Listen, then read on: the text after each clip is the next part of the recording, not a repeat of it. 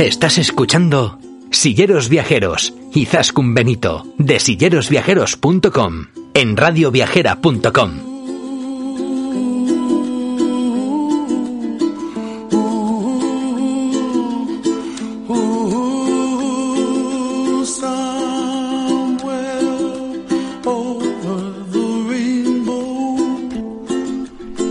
Hola silleros y silleras, una semana más aquí estamos con vosotros para descubrir nuevas iniciativas y nuevos destinos turísticos inclusivo para todos.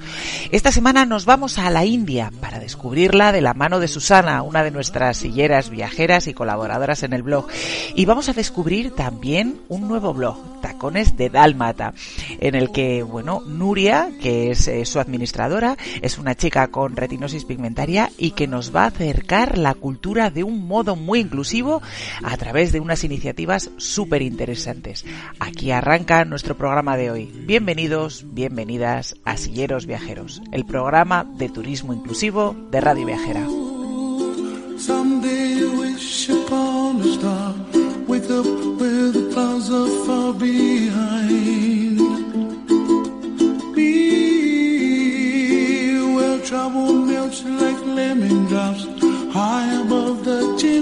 Y nos vamos hasta la India. Estamos ya con, con, ganas de que llegue el buen tiempo, de pasar calorcito, de encontrar destinos exóticos y por eso hoy os proponemos un viaje muy especial. Nos vamos a la India de, de la mano de Susana, una sillera viajera que ya nos ha acompañado en alguna otra ocasión y que ha compartido con nosotros sus experiencias, que además recientemente hemos tenido la oportunidad de viajar físicamente con ella a Tromso, a, a, Noruega, pero de eso hablaremos en otro programa.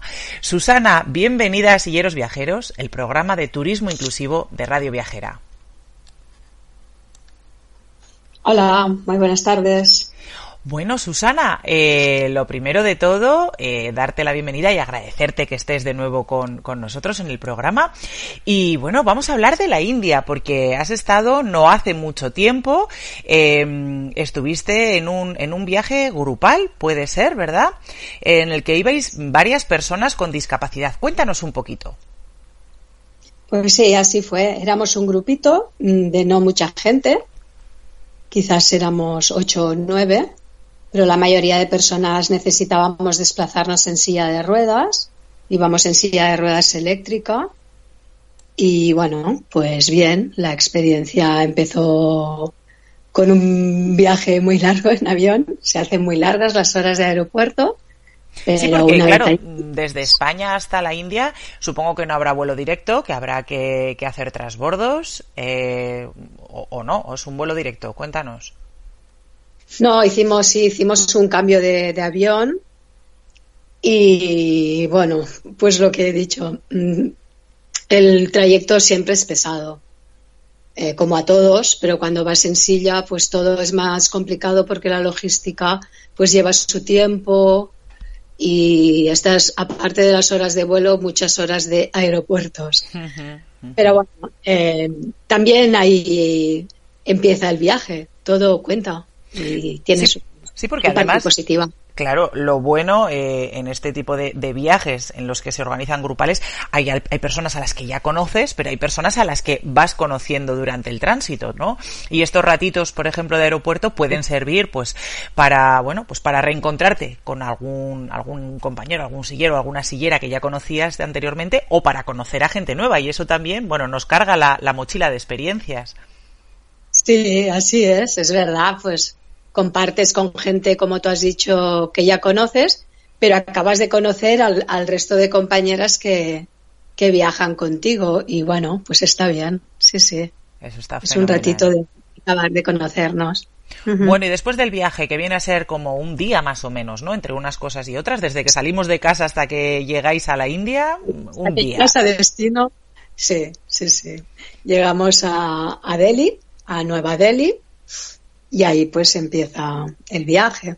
Sí, ¿Cuántos sí. días estuvisteis en este viaje, Susana?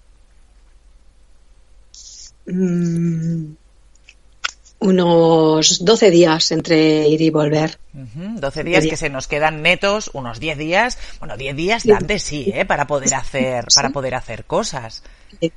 Sí, sí, dan de sí. Lo que pasa es que es un destino que se necesitan muchos días, porque claro, evidentemente el país es enorme, es gigante, aunque nosotros estuvimos solo en la zona norte de, la India. Pero bueno, dieron de sí, dieron de sí, por supuesto. ¿Y qué hicisteis? ¿Qué visitasteis? Bueno, estuvimos en, Delhi, em, recorrimos, hacíamos tours con nuestra furgo privada, eh, bien adaptada, súper bien, con, eh, primero, bueno, en principio hablaré quizás de la LID, que es el, el guía que tuvimos eh, de allí, junto con nuestro guía personal, Rodrigo, como siempre, un encanto.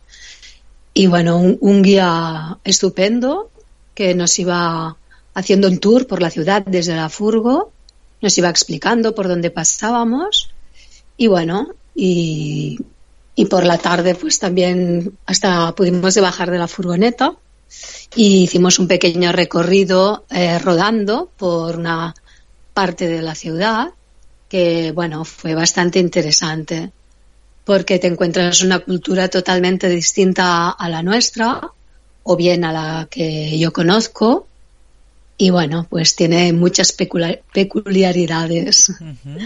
Oye, y en cuanto a accesibilidad, ¿las ciudades cómo están? Eh, ¿cómo, ¿Cómo pudisteis rodar? Bueno, la, accesibilidad de las ciudades es cero, pero cero total. Eh, nos intentaban dejar lo más cercanas posible al, lugar de visita y bueno, mm, lo hacíamos como podíamos. Pero sí que es cierto que hay muchos, mucha, muchos templos eh, que bueno, pues tienen una accesibilidad mm, bastante, bastante buena, sí, sí. Al menos nos lo organizaron para que así fuera. Eso está fenomenal. Esto de, los viajes organizados está muy bien porque, oye, uno solamente tiene que preocuparse de disfrutar, ¿no? O sea que bastante tensión llevamos ya en nuestro día a día como para estar eh, agobiándonos, ¿no? En este tipo de viajes. los hay viajeros, eh, bueno, pues que les, que les gusta, ¿no? La aventura y hay algunos que somos un poquito más calmados y ya, llegada, llegadas a cierta edad, mm, esto de que te lo den más o menos todo ya organizadito, listo y dispuesto, tiene su punto, tiene su, tiene su cosita. Sí. Aunque no creas, ¿eh? porque siempre van saliendo cosas. Sí, claro. Ya sabes que cuando uno eh, necesita ir con ruedas, eh, muy organizado que esté, mm, tienes más de un problema. ¿eh? Bueno, la aventura es la aventura, pero en cierto modo controlada. sí que es verdad, y que es verdad que, que un viaje organizado, pues todo es más ágil. Eso, es bien cierto, ya lo creo que sí. Oye, ¿y el tema del alojamiento qué tal ahí en la India? Bueno, los hoteles son brutales, increíbles. Yo no he estado en mejores hoteles que allí. Son, bueno, hoteles de cinco estrellas, super lujo, que te sientes allí como una princesa.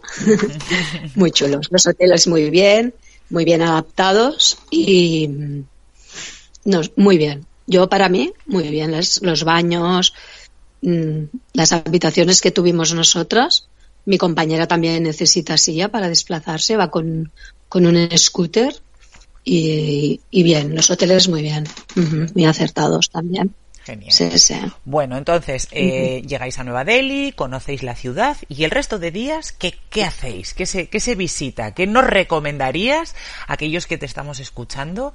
Eh, bueno, pues hacer o visitar si, si nos apetece irnos a la India. Bueno, cuando estuvimos en Delhi fuimos a visitar eh, la tumba y la casa de Gandhi. Y bueno, y pienso que es bastante interesante porque te, te explican un poco la historia y te sientes un poco pues en aquel momento cuando él estuvo allí y bueno, a mí me gustó.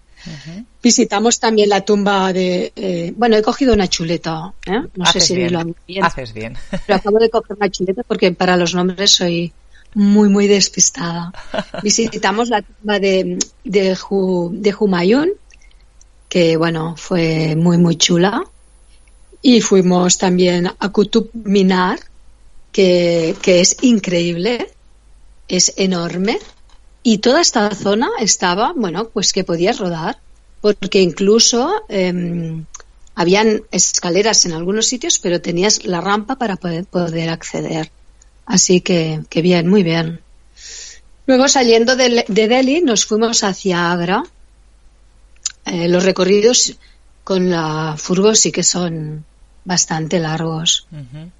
y se hace pesado. También cuando llegas a las ciudades el tráfico es muy caótico, muy, muy caótico. Una de las cosas que te impresiona, a mí me impresionaron mucho de la India es esto. Eh, la gente circula un poco a su rollo y bueno, te sorprende bastante. Eh, llegué a ver motos con cinco personas encima, o sea, o sea toda la familia. Eso que vemos en, papá, en la tele la mamá, no es... Las, sí, perdón. Sí, que eso que vemos en la tele no es, no es ficción, ¿no? O sea, se ve en la vida no, real allí. Para nada. Es totalmente realidad. Sí, sí. Eh, y, vas mmm, por allí circulando y se te cruza tranquilamente un elefante, ¿sabes? Así que es, es, o una vaca. Así que sí, sí, es muy peculiar. Es muy Oye, peculiar la India.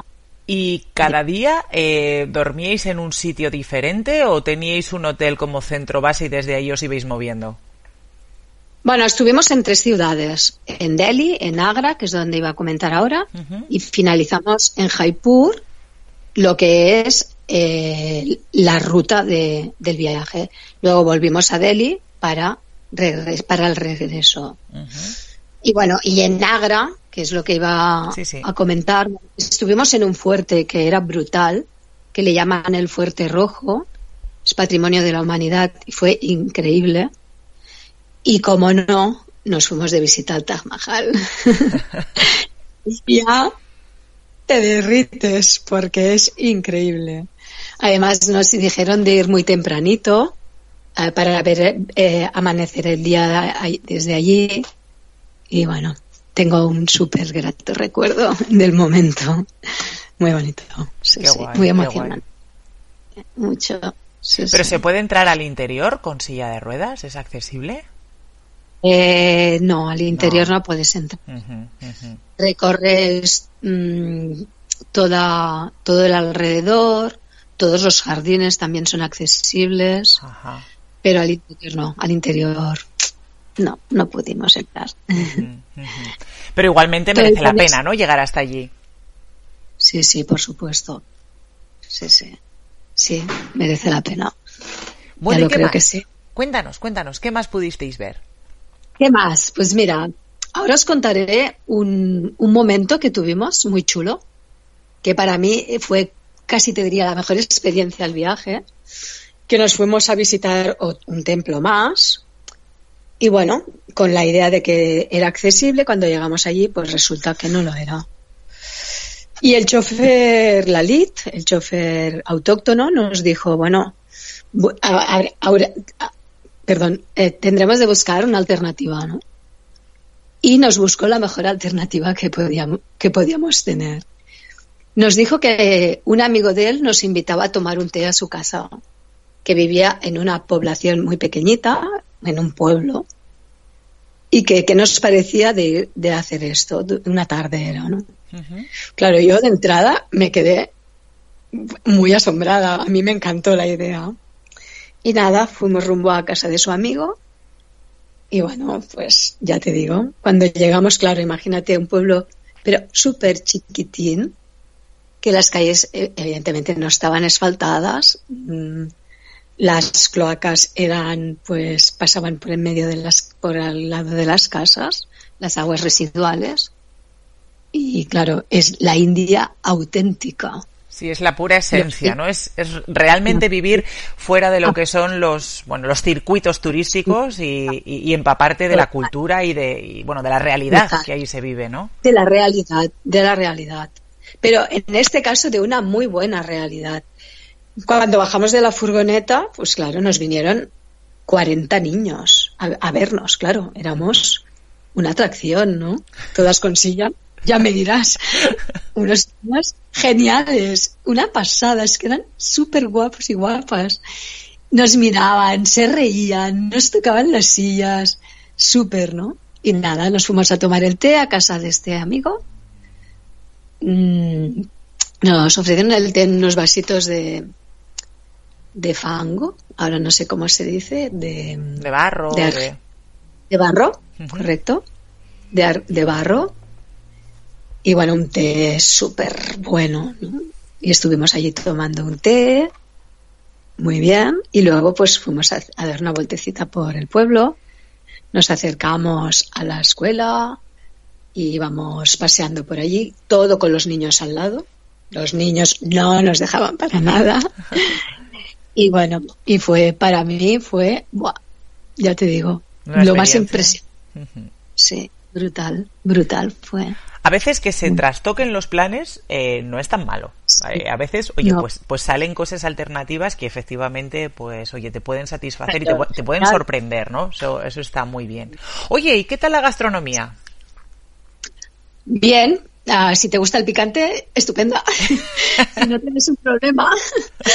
Eh, a mí me gusta el picante, así que lo que no era picante, mm, que lo era, ya me iba bien. Lo picante no me atreví a probarlo. bueno, en la gastronomía a mí me encantó. Eh, a muchas de mis compañeras no tanto, aunque era muy, muy buena, de calidad pienso que, que la tenía, pero no les gustaba principalmente porque picaba. Claro, y porque igual es comida muy, muy especiada, ¿verdad? Sí, es especiada, pero aparte de especiada, picaba Picante. también. Pero bueno, no, a mí, a mí me encantó, a mí me gustó mucho. Hay muchas cosas así tipo vegetarianas y me va bastante, aunque también me gusta la carne. Y bien, los postres muy ricos. A mí me gustó la gastronomía, sí, sí. Si me preguntas a mí directamente, me encantó. Veo que ha sido un viaje que, que te ha seducido, ¿eh? que te ha gustado, en el que has disfrutado. Sí, me ha gustado, sí. Sí. Oye, y tampoco he hablado de, de la parte un poco más triste, porque como todos sabemos, pues hay muchísima miseria. Mm. Te hablo de los niños estos que se les veía súper felices del, del pueblecito este, pero los niños de ciudad para nada tienen la misma cara, ni los niños ni los adultos. Las caras son tristes de la gente de la calle y hay mucha, mucha, mucha miseria. Yo creo que para mucho. este tipo de destinos uno también tiene que estar preparado, ¿no? Que efectivamente eh, nosotros vamos, vamos a disfrutar, vamos a pasarlo bien, vamos a conocer un poco el destino, pero ostras, eh, hay que estar muy preparado sabiendo qué es lo que te vas a encontrar, porque si no eh, puede ser, bueno, pues te, te- te puede tocar mucho, ¿verdad?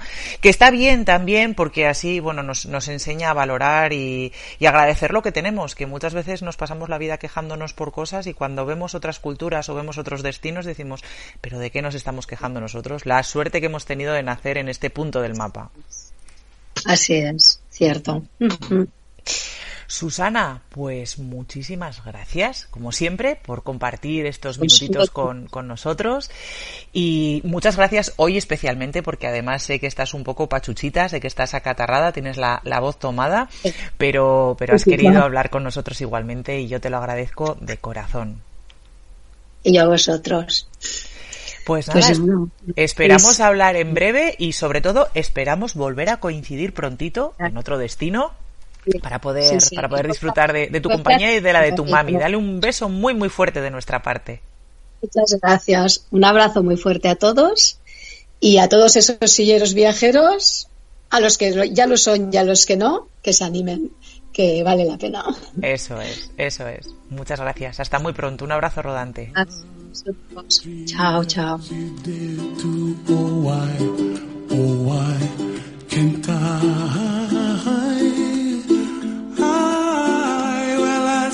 trees of green and red roses too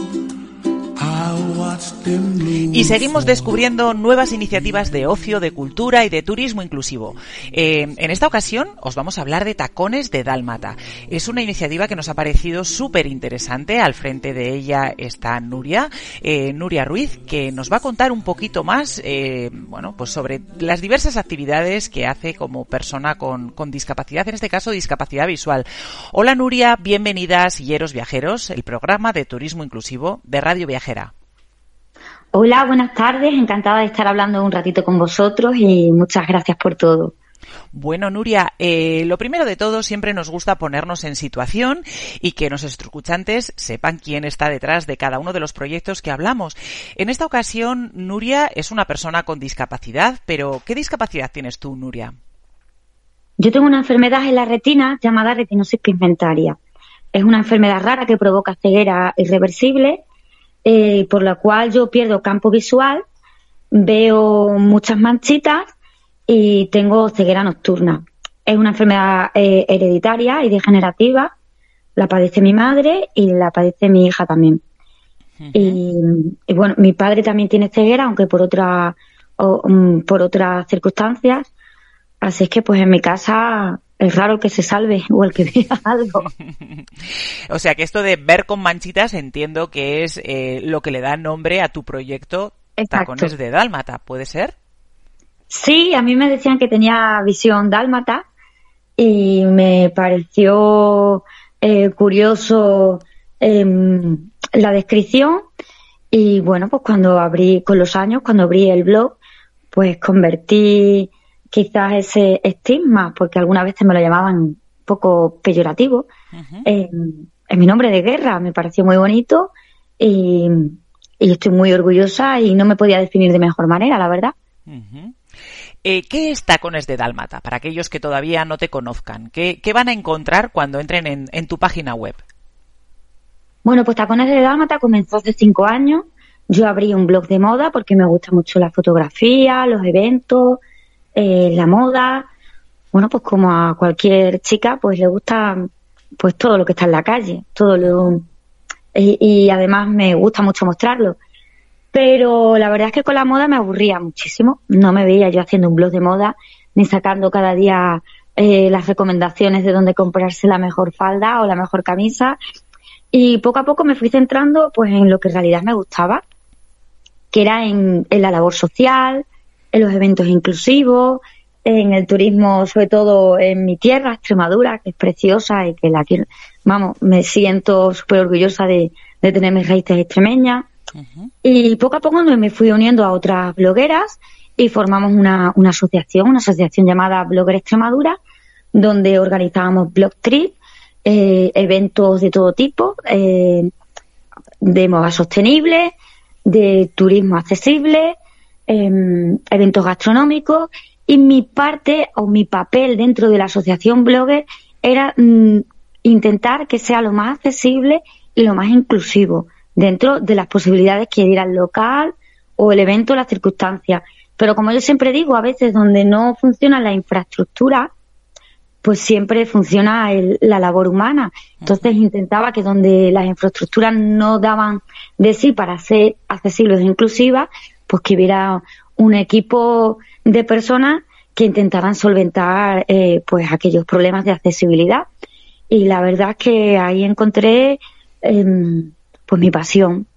Luego otras de mis pasiones era la música y por supuesto pues gracias a mi compañera Miriam Gallardo y Lete Trujillo pues conseguí llevar la música también al para mí al nivel más alto que era hacerla inclusiva a intentar que mis mis conciertos sean lo más accesible posible, el cuidar mucho donde, donde actuamos, el intentar que todo sea eh, adaptado, no siempre se consigue, pero como, como siempre digo, si no lo consigue la infraestructura, por lo menos rodearme de un equipo de personas que hagan posible que todo el mundo pueda disfrutar de, de nuestra música.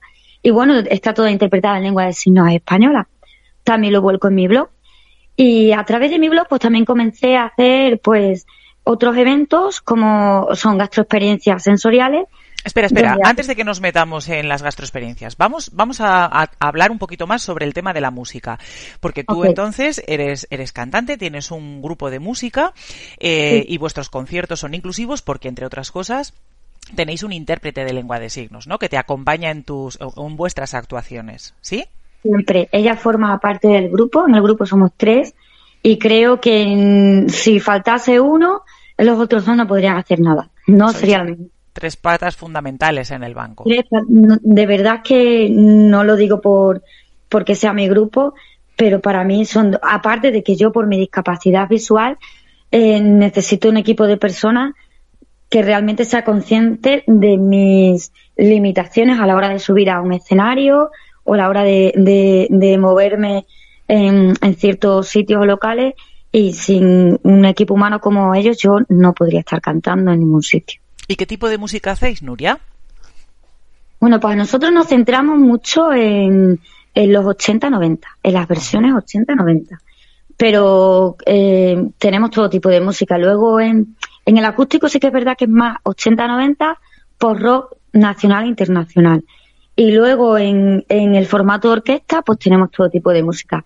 Rumba, paso doble, latino, eh, lo más nuevo y lo más antiguo.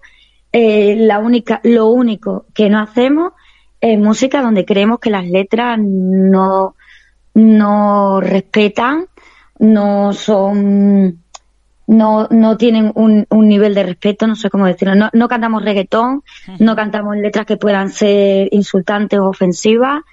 Y el resto, todo. O sea, creo hay música latina muy buena, muy bonita. Hay, hay músicos e intérpretes que hacen unas letras maravillosas y nos centramos en ello. Yo creo que aquellos que pasamos de los 40 años lo agradeceremos, pero vamos, en gran manera se nos pide, te sorprendería a la gente de incluso más de 50 años eh, que se molesta porque no cantamos ciertos temas. ¿En serio? aunque de verdad es increíble. Aunque como yo digo, si, luego hay, hay, otros temas con letras bastante más respetuosas y el ritmo es el mismo, porque no dejan de, los ritmos, prácticamente el ritmo latino es igual em, en todas las canciones, lo que cambia es la letra. Y bueno, nosotros nos centramos en eso. A quien le guste bien, a quien no, pues hay miles de orquestas maravillosas que se dedican a ello y, que tienen nuestro respeto también. Nosotros no lo hacemos. ¿Y dónde actuáis? ¿Dónde os podríamos ver? Pues mira, el próximo 14 actuamos en la, en la Huerta Sonora. Es, es una fiesta de primavera donde va a haber bastantes artistas invitados. Es una fiesta sostenible y está eh, enfocado sobre todo a la naturaleza, a la, accesibilidad y a la sostenibilidad. Luego, obviamente, actuamos en el Gran Teatro. Pero actuáis eh, fundamentalmente en, Extremadura, entiendo. No, bueno, este mes ha coincidido de que actuamos en Extremadura eh, y en festivales extremeños, pero en junio, por ejemplo, estamos en Málaga y bueno, yo he actuado en Marruecos, en Túnez, y, bueno, en Zaragoza, en Sevilla, eh, tenemos por, por todas las partes del mundo y en Lisboa, también hemos estado en Lisboa. Pero bueno, este, este mes eh, ha coincidido de que todos están en vuestra tierra. Y oye, esta información de estos, de estos próximos conciertos los podemos encontrar en vuestra página web. Sí, están en, en nuestras redes sociales, en, en la página de Dalmatians y luego con, con la empresa de eventos que, que lleva todas nuestras actuaciones, que se llama Backstage On. Ella es la, empresa encargada de, gestionar todos nuestros eventos. Bueno, o sea, que le dais a la música, pero me hablabas también de las gastroexperiencias sensoriales. ¿Qué es esto? Cuéntame. Bueno, pues todo comenzó hace cuatro años con, con mi amigo y compañero Javier García Pajares.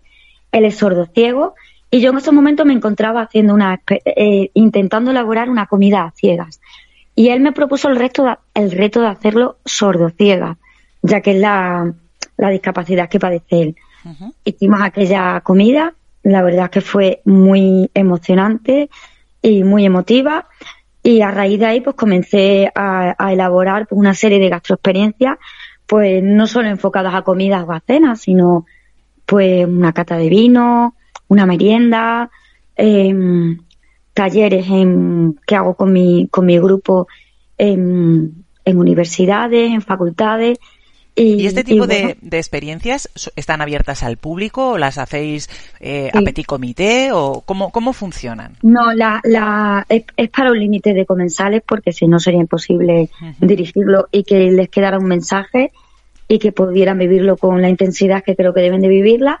Los restaurantes, hoteles o taperías o aquel que quiera, o incluso fiestas privadas que quieran eh, vivir esa experiencia, contactar con nosotros eh, y nosotros elaboramos la gastroexperiencia con las dinámicas adaptadas al sitio y a los comensales que van a asistir. Pero me refiero a que este tipo de, por ejemplo, se me ocurre, ¿no? Un restaurante que dice, bueno, esto de las gastroexperiencias puede ser una iniciativa chula para poder eh, poner en marcha en, en mi local. Eh, ¿Se hace solamente para el personal que trabaja en, en el restaurante o es abierto al público a que en un momento dado, pues cualquier persona diga, pues mira, me apetece hacer este fin de semana esta actividad? No, no, no, es abierta al público, es abierta al público. Ellos cierran, por ejemplo, una cata de vino eh, para 25 personas y hasta que hasta cubrir plazas que normalmente se cubren fácilmente. Y para que la gastroexperiencia se lleve a cabo, nosotros formamos al, al personal de ese establecimiento, porque eh, lo que yo quiero es que tanto los comensales como el local eh, vivan la experiencia y que después de mi paso por, por ese establecimiento, nuestro paso, mi compañero también es importante, pues un camarero llegue una persona ciega o sorda o sordociega y a su a su establecimiento y sepa atenderlo. ¿Y en qué consisten estas gastroexperiencias? Para aquellos que nos estén escuchando y digan, ostras, pues esto suena bien, pero en realidad, ¿qué me voy a encontrar yo como comensal en una actividad como estas? Pues la verdad es que cada dinámica es diferente porque está adaptada al sitio. No es lo mismo elaborar una gastroexperiencia para una cena en, en un restaurante o en un hotel que organizarla para una tapería o, para, o una cata. Una cata es mucho más dinámica, más, más, eh, más activa. Nosotros lo que hacemos es em, durante eh, la duración de la gastroexperiencia vamos poniendo diferentes dinámicas para poner en situación a las personas, eh, a los comensales y a los camareros de cómo se debe servir una mesa, de la diferencia que hay una persona cuando está ciega, le tapamos los ojos, la diferencia que hay de comer con un plato eh, servido em, como ellos lo harían normalmente en su establecimiento y la diferencia de hacerlo como se debe de emplatar ¿Me explico? Eh, luego, em, pues las personas viven también situaciones como cómo llevar a una persona, cómo cruzarla por la calle, cómo atenderla si necesita ir al baño, cómo eh, tomarle nota a una persona sordociega. Y luego, por ejemplo, esas personas pues se ponen en situación de cómo como algo con mucha salsa, sin mancharme, cómo localizo el pan, cómo se debe, dónde se debe de poner, cómo se debe de servir una bebida a una persona ciega, cómo se le puede dar un cambio. Y los comensales viven en su propia piel la diferencia que hay de que un camarero le dé el cambio, por ejemplo, en la mano, a que se lo ponga en un plato. O la diferencia de que tú pidas una copa de vino y que el camarero te dé la copa de vino en la mano y la dirija a la mesa a que te ponga la copa de vino y se vaya y tú andes buscando la copa del vino como un loco. La diferencia de pequeños gestos que pueden hacer que una comida sea una angustia para una persona con discapacidad sensorial o una, o una comida como otra cualquiera para una persona sin ningún tipo de discapacidad.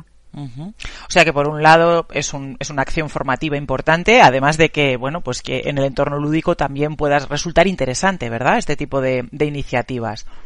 Pues la verdad es que a mí me parece que intento poner a la gente en, en mi lugar y en el lugar de las personas con discapacidad sensorial em, de una manera divertida. Yo no quiero que esto sea ya bastante traumático estar un ratito a ciegas o, o sin oír o sin escuchar y sin oír como que para que además la, la, la experiencia le, resulte desagradable. Al contrario, yo quiero que la disfruten y que además les le sirva porque si ellos aprenden, a mí me abre un mundo. Oye, Nuria, es seguro que, bueno, algún restaurador que a lo mejor pueda estar escuchando y diga, ostras, a mí esto me, me interesaría. Eh, ¿Vosotros lo hacéis también fuera de vuestro territorio, fuera de Extremadura? Sí, nosotros hemos hecho eh, gastroexperiencia fuera de Extremadura. Nosotros nos desplazamos siempre que nos es posible o que no coincida con otros eventos. Eh, nosotros nos hemos desplazado sin ningún tipo de problema a cualquier tipo de establecimiento que, desee que nosotros estemos allí. Incluso algunas veces hemos hecho lo que es ya, como digo yo, el completo. Han contratado la gastroexperiencia y han acabado con, con una con, con música inclusiva. Qué bueno, qué bueno. Oye, y en tu blog, en tu blog personal, eh, que también está dentro de, tu página web de Tacones de Malda, de Dálmata, perdón, eh, también cuentas experiencias personales. Entiendo que, que, bueno, que te toca viajar mucho y que también puedes compartir, bueno, pues, eh, cómo, cómo son esos viajes para ti, ¿no? Como, como persona con, con retinosis y con, bueno, con baja visión. Claro, yo, mi blog básicamente es como eh, una herramienta para yo contar al mundo lo que creo que, le, que a alguien le pueda servir el leer. Si yo salgo fuera del país y encuentro algo interesante que contar y que alguien le pueda, le pueda servir de ayuda, lo hago. Si organizo un evento o un desfile para alguna asociación o para o a beneficio de alguna causa a la que yo creo que pueda beneficiarle, que yo le haga difusión en mis redes, pues lo mismo. Si con mis compañeras blogueras organizamos un evento para promocionar Extremadura y hay sitios donde yo he estado donde creo que pueda servir contar mi experiencia, la cuento.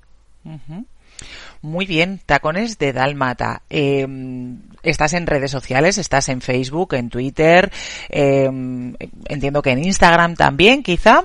Eh, vamos a hablar un poco de esto, porque a veces las redes sociales no se utilizan o no las utilizamos todo lo bien que debiéramos, sobre todo para personas con, con discapacidad visual, ¿verdad, Nuria? Sí, yo, bueno, intento facilitar la inclusión a todo tipo de discapacidades.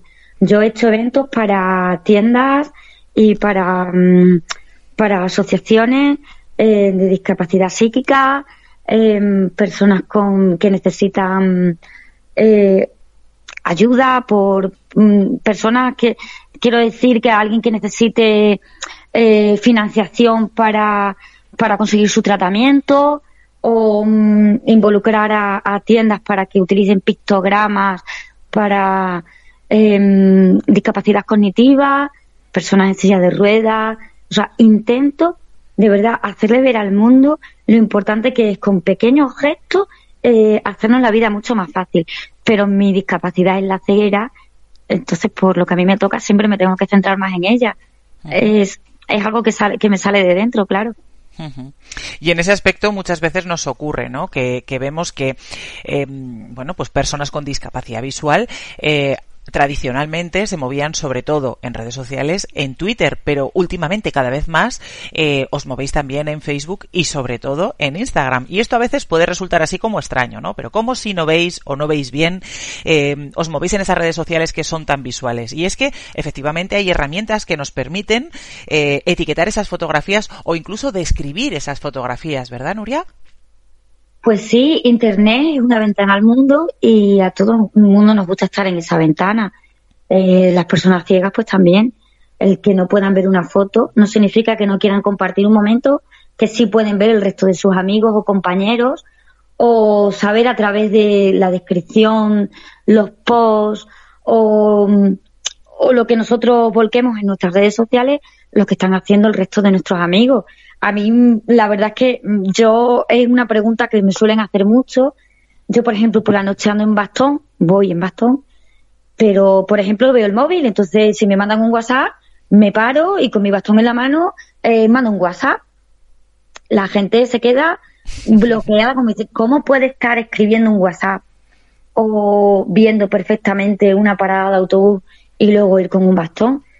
Pues es que estamos acostumbrados a que todo es blanco o todo es negro. Y no, la escala de grises es muy amplia. Es muy importante. Yo, por ejemplo, al ver en túnel, mm, me pierdo todas las referencias nocturnas, me pierdo todos los escalones, los baches, em, todo lo que tú te puedes imaginar. A mí de noche todo, todo es oscuro. Pero, por ejemplo, mi pantalla del móvil, pues la veo. Las letras, pues las veo.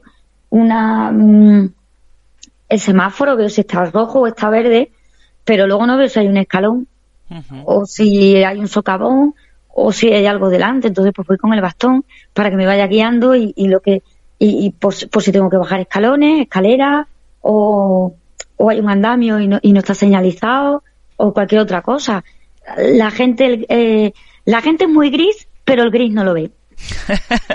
Tenemos tanto que aprender. Nuria, muchísimas gracias por estar esta tarde con nosotros, por compartir tus experiencias. Vamos a recordarles a aquellos que nos están escuchando eh, cómo se pueden poner en contacto contigo a través de, tu página web o de tu correo electrónico. Cuéntanos. Bueno, pues eh, yo estoy en todos los medios que te puedas imaginar. Ya solo me falta las marquesinas de los autobuses. y tiempo al tiempo. y tiempo al tiempo. Pero eh, creo que pones en cualquier red social tacones de Dalmata y ya te aparezco yo. Y bueno, mi, tengo luego el Dalmatians eh, Music o Gastroexperiencias Ciegas, pero yo creo que es mucho más sencillo poner tacones de Dalmata porque todo lo enlazo ahí. Y, en cualquier red social mía te viene mi contacto, mi correo electrónico, mi, eh, mis redes sociales, todo. Procuro facilitarlo todo para que nadie tenga ningún problema en contactar conmigo. Y yo atiendo a todo el mundo de maravilla. me consta, me consta. Tacones de Dalmata.es. Nuria, muchas, muchas gracias por estar con nosotros y bueno, pues te esperamos en cualquier otro programa para que nos compartas cualquier experiencia que te parezca interesante, que seguro que tienes millones de ellas. Un abrazo rodante y hasta muy pronto. Muchas gracias. Wonderful world. The colors of the rainbow, so pretty in the sky, are also on the faces Y una semana más, nuestro programa llega a su fin. Esperamos que hayáis disfrutado con las iniciativas que os hemos traído. Os recordamos que nos podéis encontrar en nuestras redes sociales buscándonos como Silleros Viajeros o Equalitas Vitae y que eh, estamos aquí a vuestra disposición por si queréis compartir vuestras experiencias viajeras. Tan solo tenéis que enviarnos un correo electrónico a info sillerosviajeros.com. Hasta la semana próxima. Un abrazo rodante.